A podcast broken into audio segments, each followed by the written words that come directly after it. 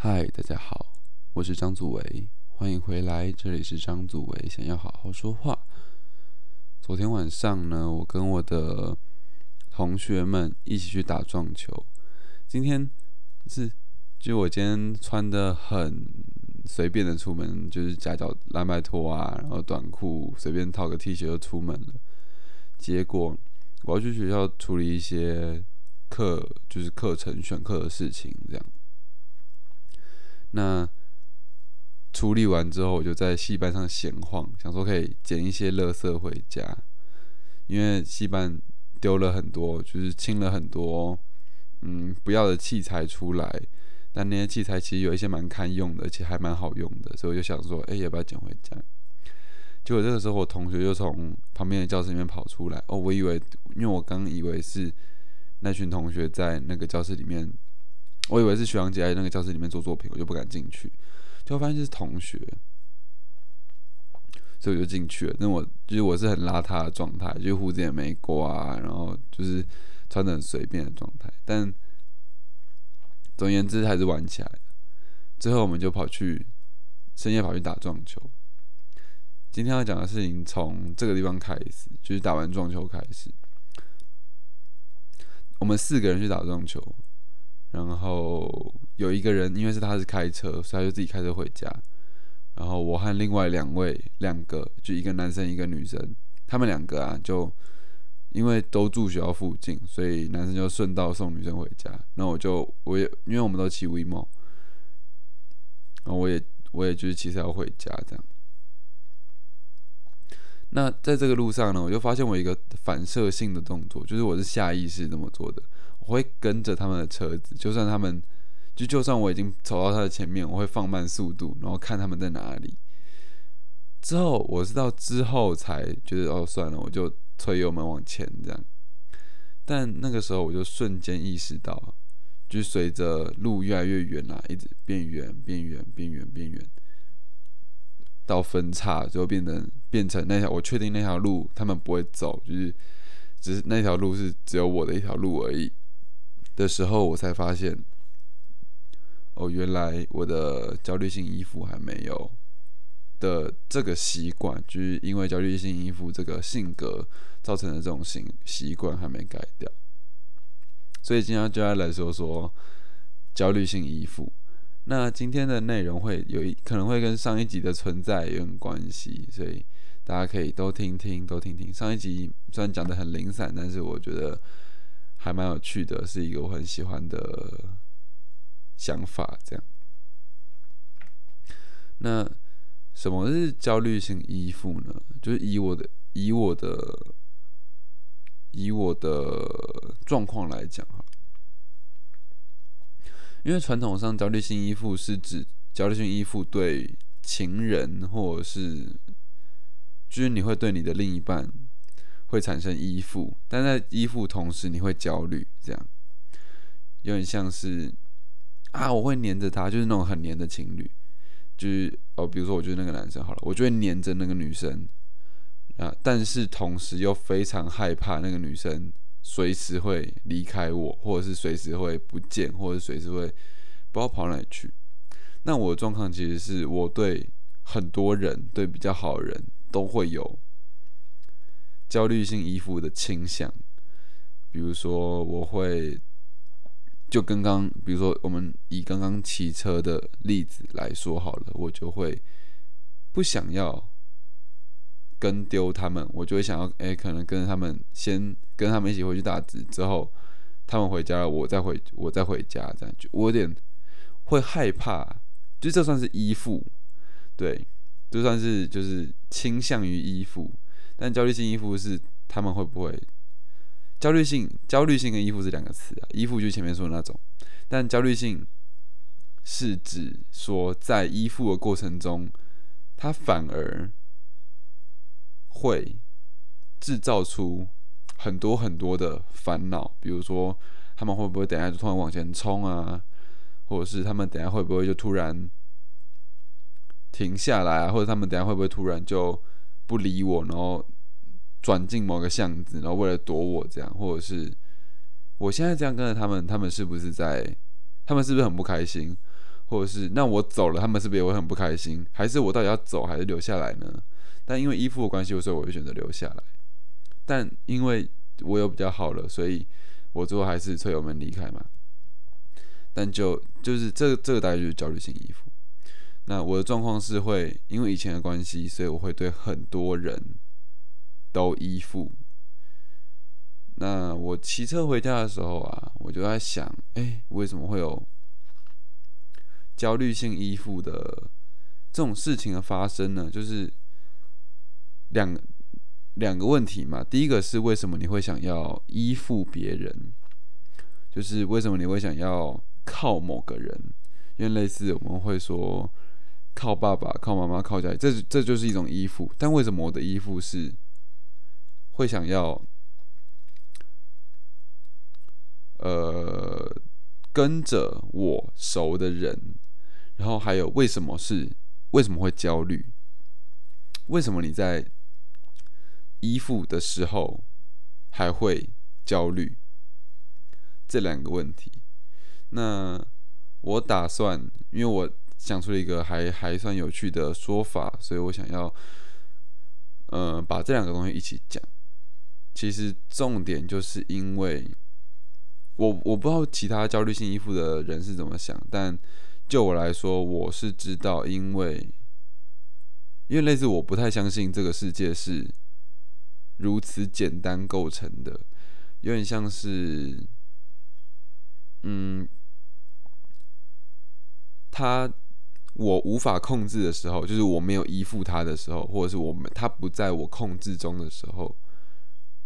它是会有无限变音的，它是它是一个，它是一个变数，它是混沌，就是跟上一集讲的一样，它是混沌的，它并不是一个实体物件，它不一定是友好的，它可能就是大家都知道嘛，就是绿茶婊，就是在你面前对你很好，但是在你面后讲你坏话这样子，因为类似会害怕这种，那。焦虑性其实也是因因而生，因为就算你依附了，你不可能每一刻都确认它存在。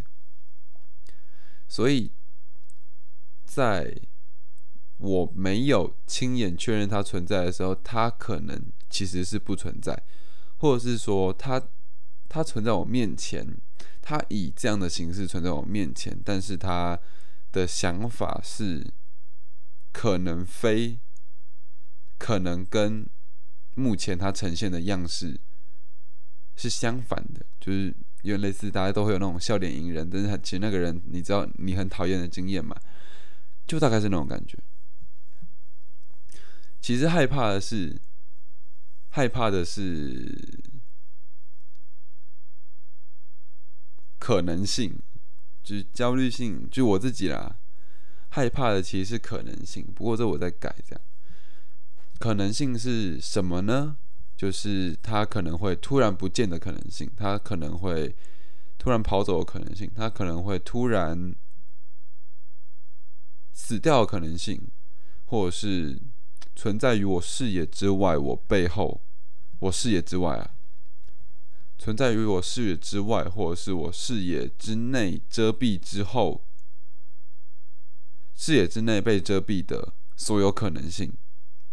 它也许只有零点零零零不知道几趴才会发生的非常微小事件，比如说我现在坐着，但是头楼上突然有飞机扫过，然后把我们大楼劈成两半，就把我住的地方劈成两半，然后刚好打到我身上，这样也是有可能的。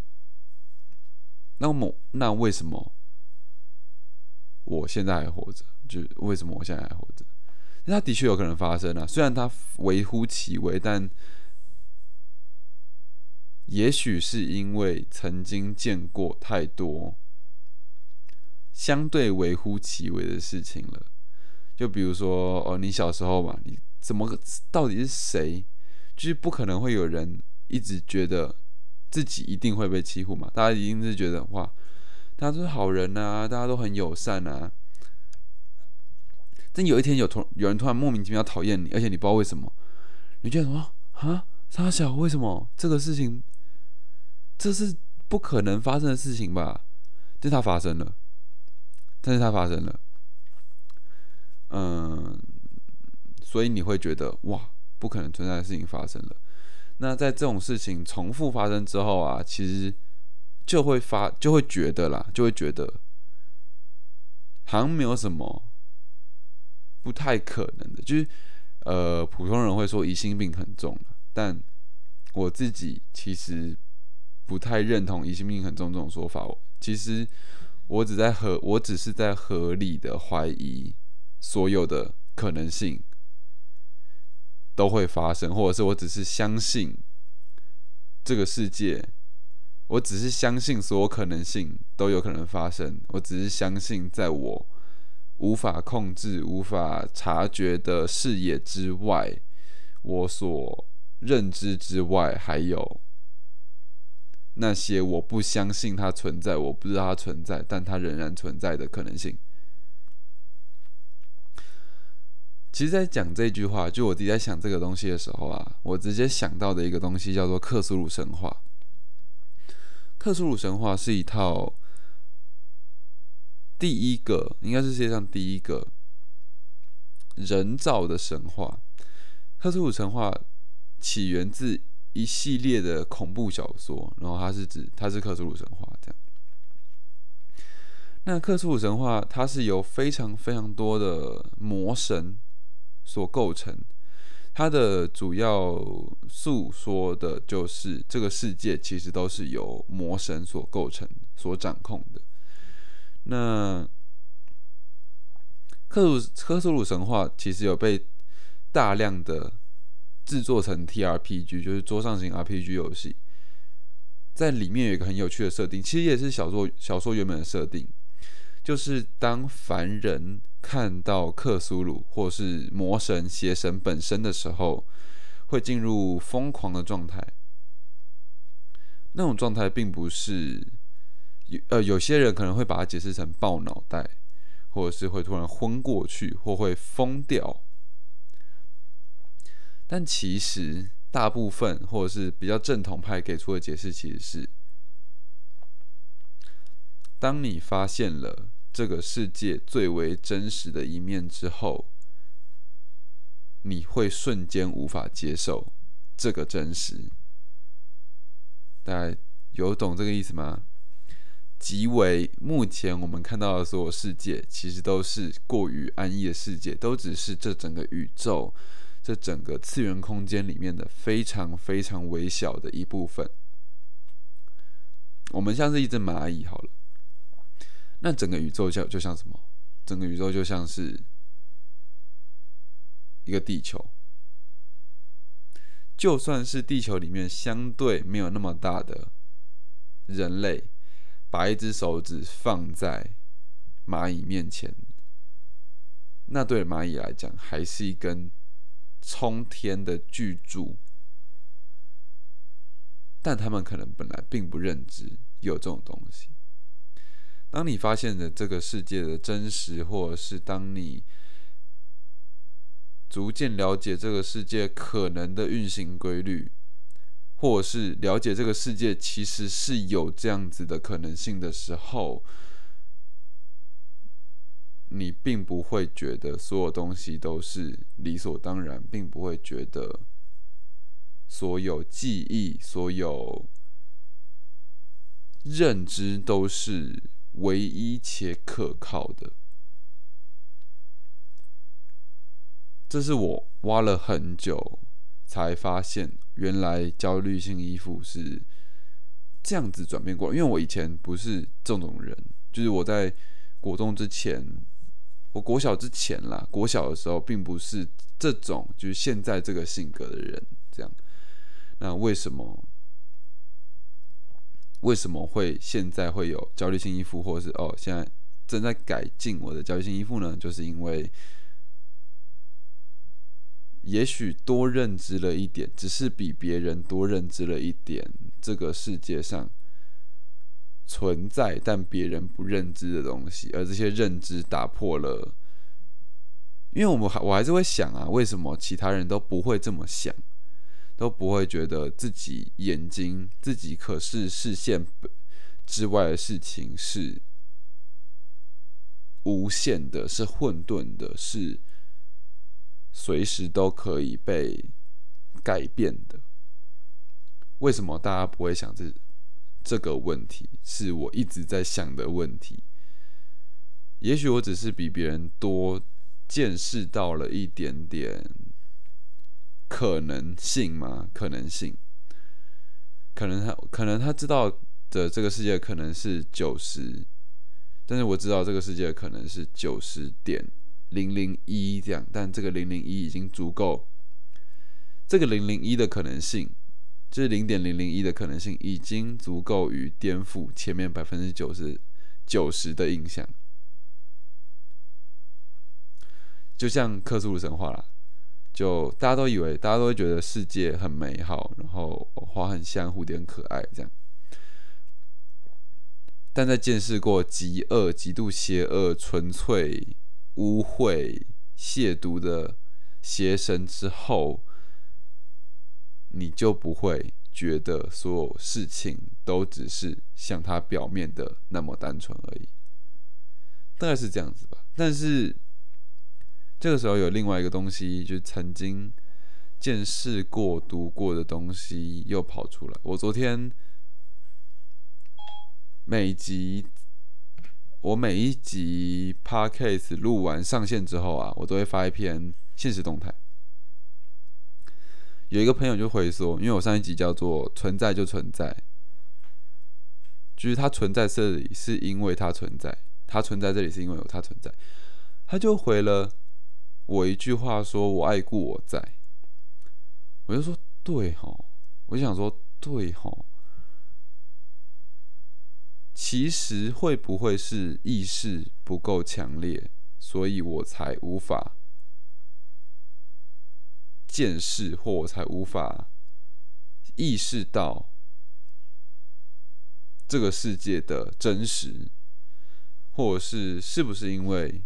意识不够强烈，所以我才无法确认真实，而所有东西对我来讲都只是某种混沌而已。有没有有没有这种可能性呢？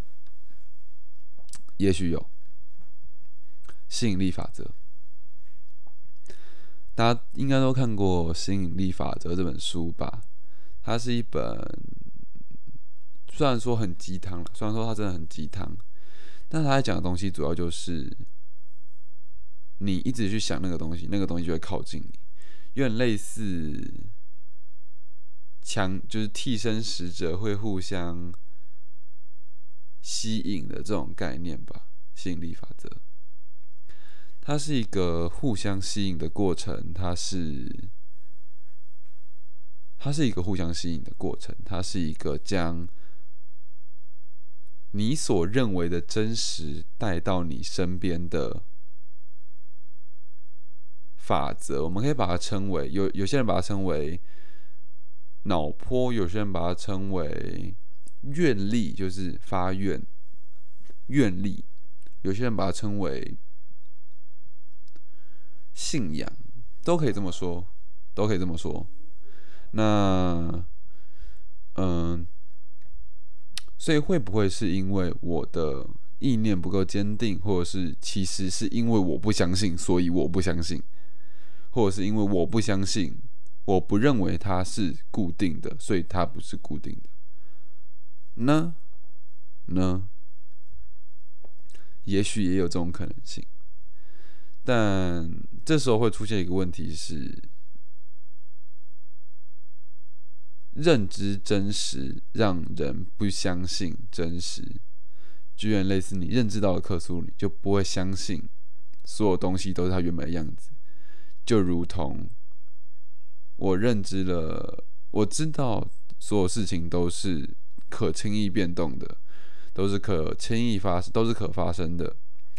我就不相信有什么事情不会发生。那这就导致了，我会觉得没有事情不可能发生。我会觉得每一件事情都并不是单一的，都是在我无法接触的时候，在我无法控制的时候，它都是极其多变的。那这个时候要实行这种心理法则，或者是你要坚定自己的信念，其实就是一件非常非常困难的事情了。哦哦，干！我好像突然懂了什么。这时候就是一个非常非常困难的事情了。我有一句很爱、很很喜欢的话啦，我自己常把它拿来讲，是我刚刚想到的，叫做“一开始啊，就是修行的人。”我其实我越想这些东西啊，我对于那些僧侣或者是所谓修道者，都会有更加更深一层的敬意吧，更深一层的敬意。有一句话是这么说的：一开始修道，一一开始看的时候，一开始修行的时候，见山是山，见山是山，但接下来修行的时候，见山不是山。你看山，它已经不是那个山的样子了。但修行到最高境界的时候，见山又是山。不知道大家有没有了解这个意思？有点类似，比如说我今天看到一朵花，我还是以克苏鲁神话来做举例。今天。我看到一朵花，那普通人可能就觉得啊，就花，对，就花，没错。但，但是在认知之后，你会看到花，你会觉得不对，这个不是花，它是邪神的子嗣，它是，它是克苏鲁的卵，克苏鲁的卵，它是无限。它是拥有无限可能性的某种物体的单一表现而已，但到最后啊，你会发现，虽然它背后可能是这样，你知道它背后是这样但它为什么要表现成这样呢？那它表现这样是不是？这其实是他。最好的表现方法吧，也许是吧。你相信他是吗？你相信他是，那他就是。如果你相信他不是，或者是你觉得他可能不是，那他就会回归成他原本的那个可能变成任何物体，可能适应任何时间、空间跟形体的那一个混沌物质。所以就回归到今天的焦虑性依附，但这个真的很难，因为你要你是从相信被消消消消消被你的观念被破除又破除，非常非常多次，你失望了很多次，你受伤了很多次，但最后你还是。你已经认知了这个世界可能存在的某些邪恶，或可能不存在的，或可能虚假的某些真实，但到最后，你必须还是选择相信他们，然后最后回归到自己，让自己相信他们都是善意的，让他们发现你相信他们是善意的，让他们来接近你。有点有点像是，比如说哦，真的有人很傻，就是真的是笨蛋或傻子这样。他大家一直欺负他，但他都是对大家很好。他甚至未来赚了大钱，但他还是不知道为什么就突然中乐透还是怎样。他也是请那些欺负他人吃饭了。那些人会不会觉得说，应一定会有人觉得说，啊，好了，他他真的就很傻哎，我们就。他对我们这么好了，我们要不要就不要？就是自己良心会过不去。他其实是吸引力法则，其实不是什么凭空捏造的诡异东西，而是由内而外的蝴蝶效应。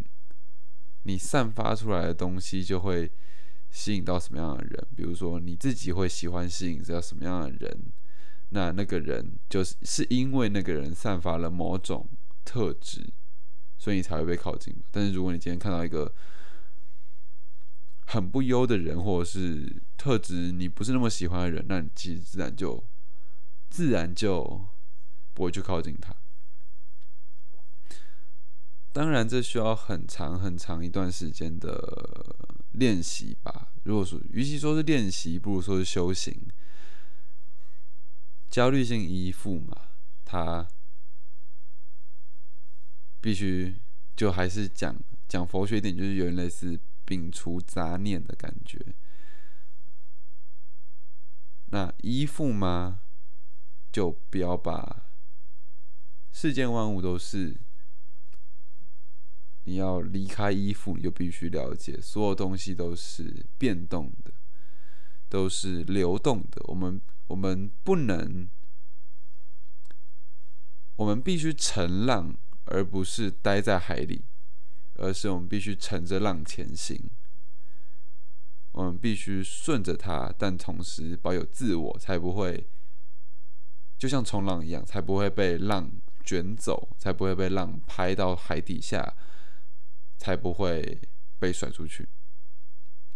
那在这个时候，其实你没有，其实你没有焦虑的必要，因为你知道一切都是如此的顺其自然，一切都是由你而定。希望我啦，希望我以后可以做到这个程度，希望我以后可以。在无时无刻遇见任何时候都抱有这种想法，也分享给大家。那今天的这集 podcast 我就录到这边，希望大家会喜欢。大家再见。